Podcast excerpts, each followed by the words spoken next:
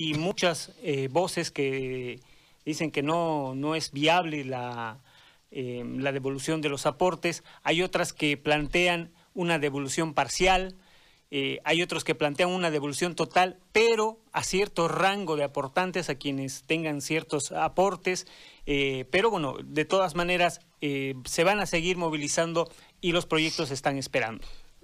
¿Por, ¿Por, dónde se inclina el senador Rodríguez? El senador Rodríguez eh, ha presentado, es más, él incluso ha participado de una movilización, ha participado eh, de una, ha estado presente en una huelga de hambre que se desarrolla en la, en la Plaza 24 de septiembre, eh, y él tiene un proyecto que lo ha ido modificando.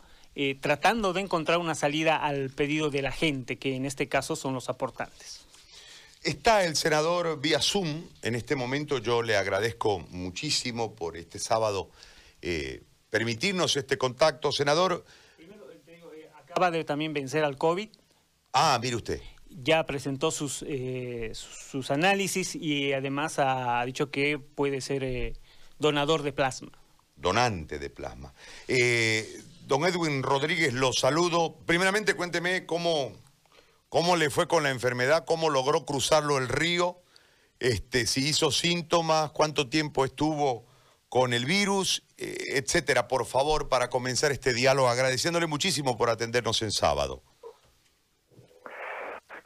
Gary, muy buenos días. Un saludo cordial a, ti, a, tu compañero de programa y a todos los que te miran en este momento en todo a lo largo y ancho del país. Eh, eh, no puedo iniciar esta entrevista si no me solidarizo con un gran hombre como fue el doctor Urenda, a quien tuve el honor de conocerlo, de haber trabajado con él.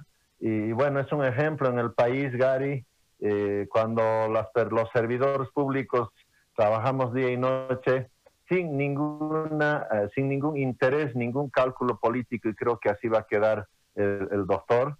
así que mi sentido pésame y mis condolencias a toda la familia eh, del doctor y de todo el país que en este momento lloran su ausencia. Eh, Gary, eh, como usted lo decía, yo hace una semana atrás aproximadamente, bueno, un poco más, unos 10 días atrás he, he vencido al COVID. no he tenido una experiencia muy sufrida, yo diría, gracias a que bueno, yo he estado con anticipación, con meses de anticipación, eh, eh, preparándome con una muy buena alimentación nutricional, eh, haciendo uso de, la información, con multivitaminas, ingiriendo todos los días esto que es el omega 3, que ayuda mucho a la oxigenación de la sangre y, y mata el colesterol en la sangre.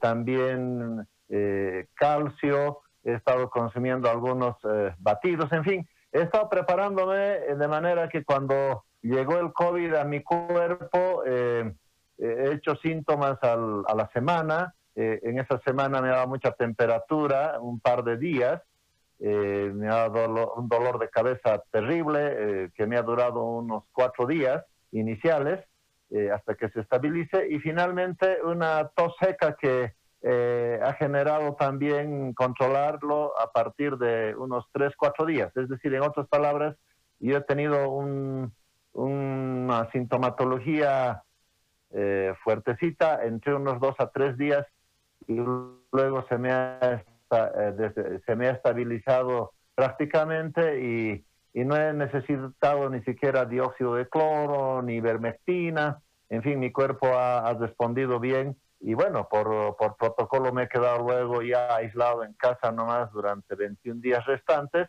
y felizmente ya con los dos análisis que me hice hacer de ELISA, pues ya tengo las inmunoglobulinas que me han permitido ya salir relativamente bien de esta enfermedad. Yo quería compartir esta parte porque la gente pues también tiene que prepararse psicológicamente eh, la psicología eh, juega un rol muy importante, hay que enfrentar con decisión la enfermedad, eh, no podemos estar muertos en vida antes de que nos llegue la enfermedad porque eso rebaja también nuestro sistema inmunológico. Así que hemos enfrentado bien y hoy estamos ya nuevamente en el campo de batalla, querido Gary.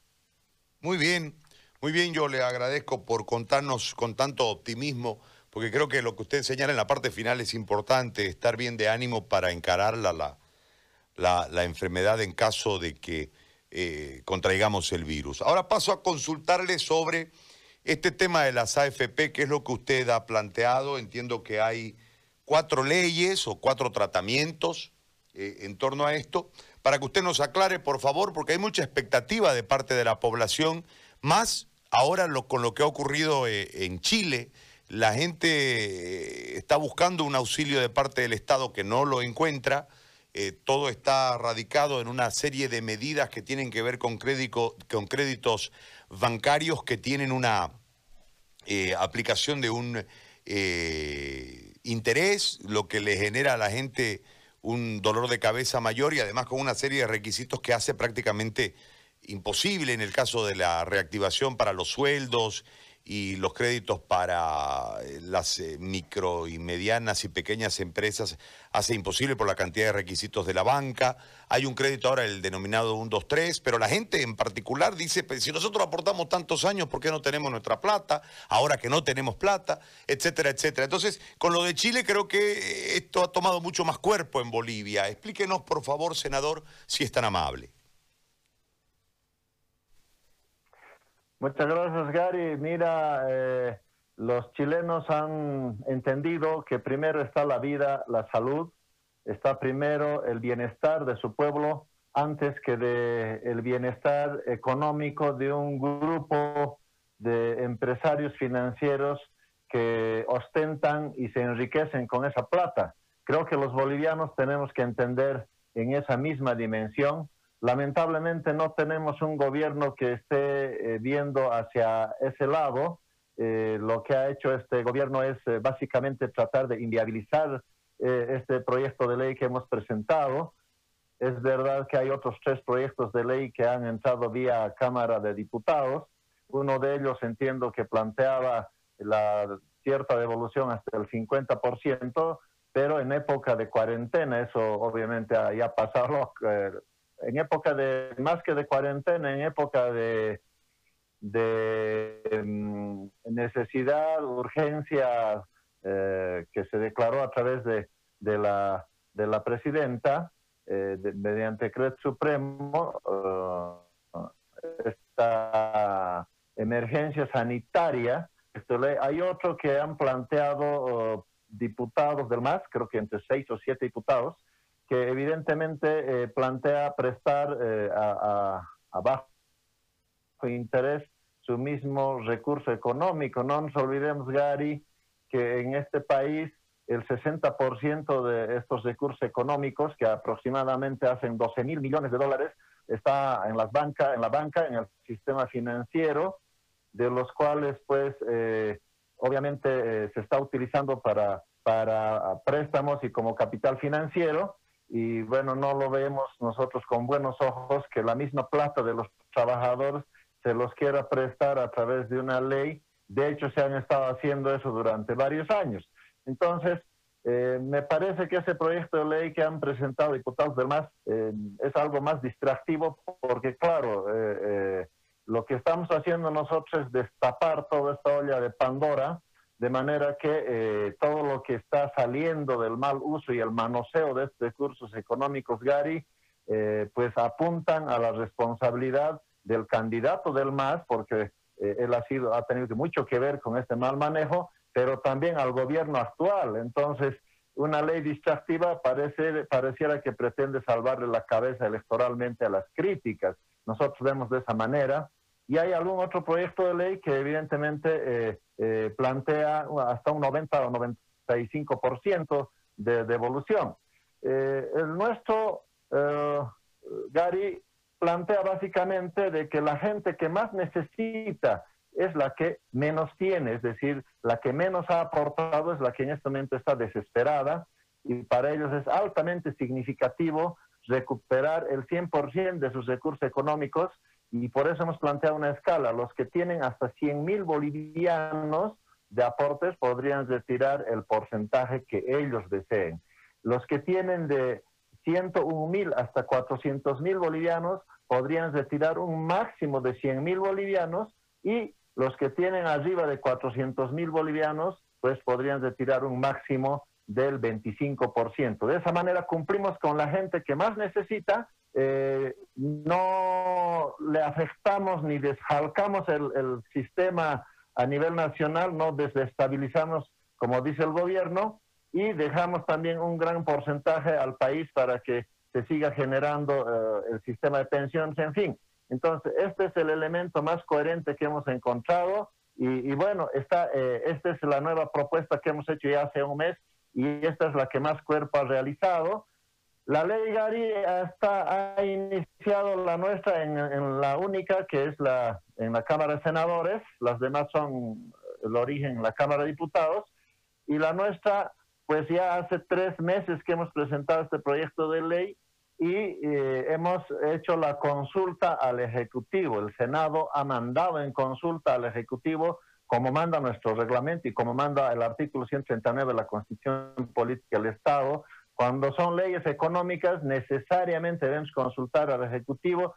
Fíjate, Gary, el Ejecutivo se ha tardado más de dos meses y medio en, en respondernos formalmente ¿Para qué? Para que al final nos responda hace una semana atrás y nos diga no estamos dispuestos a devolverles a la gente porque vamos a afectarles al sistema financiero. Es decir, que la gente siga nomás sufriendo y nosotros vamos a seguir favoreciendo a nuestros amigos del sistema financiero. Y eso es lo que ha quedado. Bueno, ahora nuevamente la pelota está en, la, en, el Senado y vamos a iniciar obviamente el camino del tratamiento seguramente desde la próxima semana. Para terminar esta parte, Gary, quiero subrayar algo.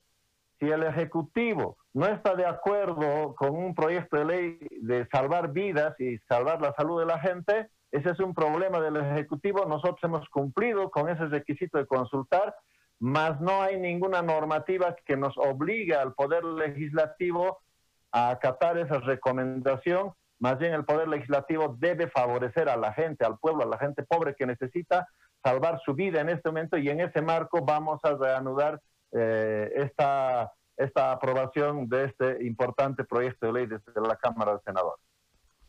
Ahora, este, ¿dónde radica la negativa de ni siquiera entrar en el tratamiento?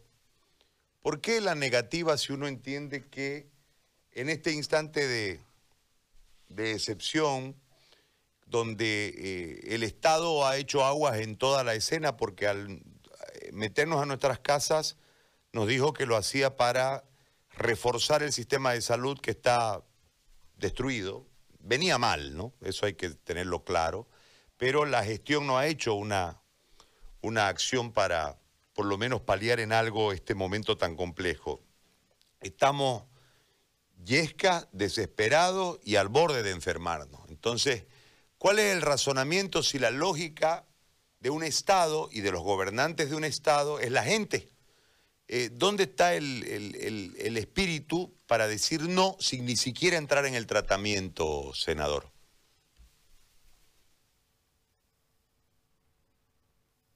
Gary, lo que pasa es que este gobierno que tiene en este momento la responsabilidad y nos dice todos los días que está preocupado de salvar la vida, la salud de los bolivianos, en la práctica hace todo lo contrario. Es un gobierno que prefiere beneficiar, no afectar eh, a un pequeño grupo de amigos que tienen por ahí, eh, que se están beneficiando de estos recursos económicos. Eh, y aquí entre paréntesis le digo, uno de los que se ha prestado, por ejemplo, ha sido Soboste. Le debe a las AFPs o el dinero de las AFPs debe todavía Sobose, y por eso el candidato a la vicepresidencia Medina sale diciendo que es imposible devolver. Por supuesto que desde su punto de vista será imposible.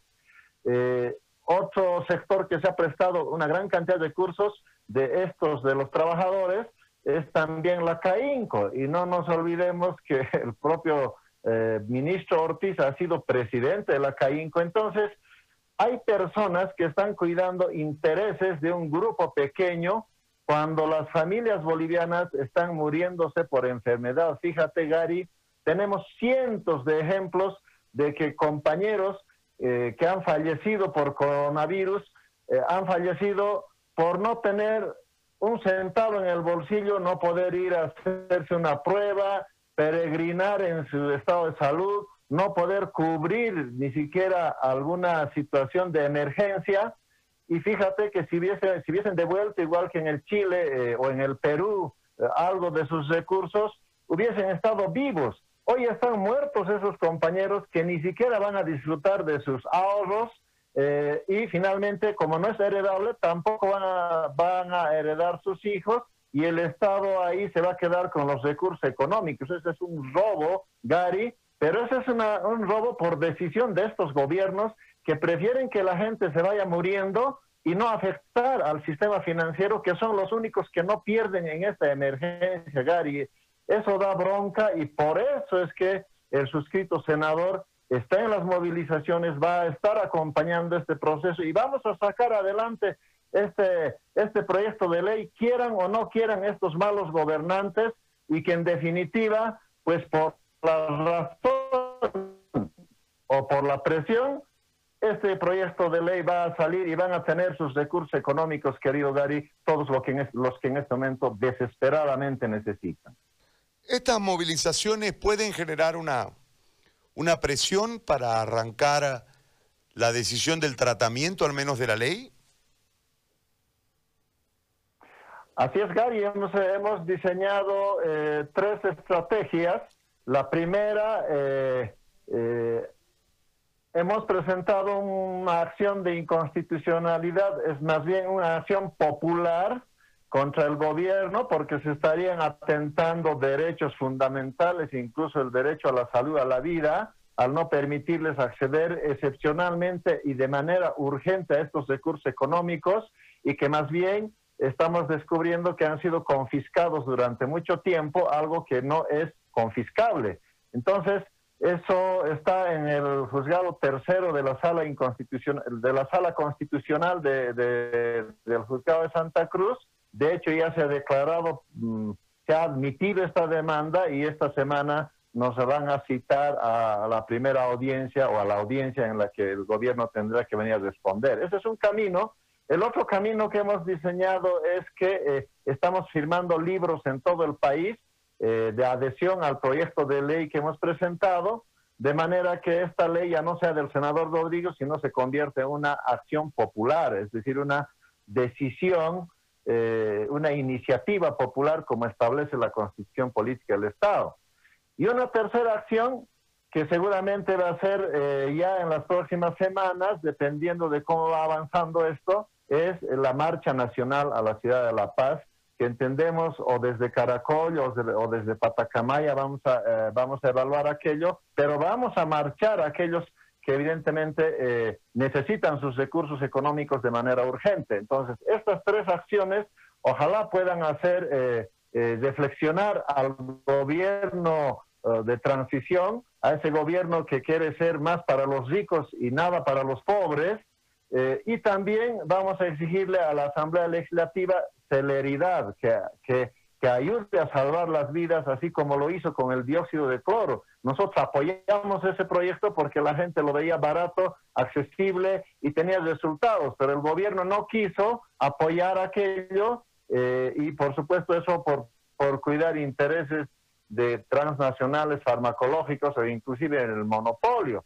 Se escudaban en decir de que eh, no hay una base científica, pero en el fondo estaban cuidando los bolsillos de sus amigos, como lo están haciendo con este proyecto de devolución. Así que eh, creemos que, Gary, vamos a lograr aquello. Está avanzado este tema. Hay mucha aquiescencia en los senadores, en los diputados, porque creen, creemos que ellos sí están viendo la realidad desde eh, su óptica y, bueno, dentro de lo que es la autonomía y la independencia de órganos, nosotros como legislativo ya cumpliendo este requisito de haber consultado al Ejecutivo, independientemente de su criterio, nosotros vamos a tener que tomar una decisión en el legislativo y eso está cerca, querido Gary. Senador, yo le agradezco por el tiempo y por la explicación. Ha sido muy amable. Que tenga un buen resto del fin de semana. A usted, Gary, muchas gracias. Muy, buenos días. Muy amable. El senador Edwin Rodríguez ha conversado con nosotros en el marco de, esta ley que tiene una, un apoyo popular, ¿no?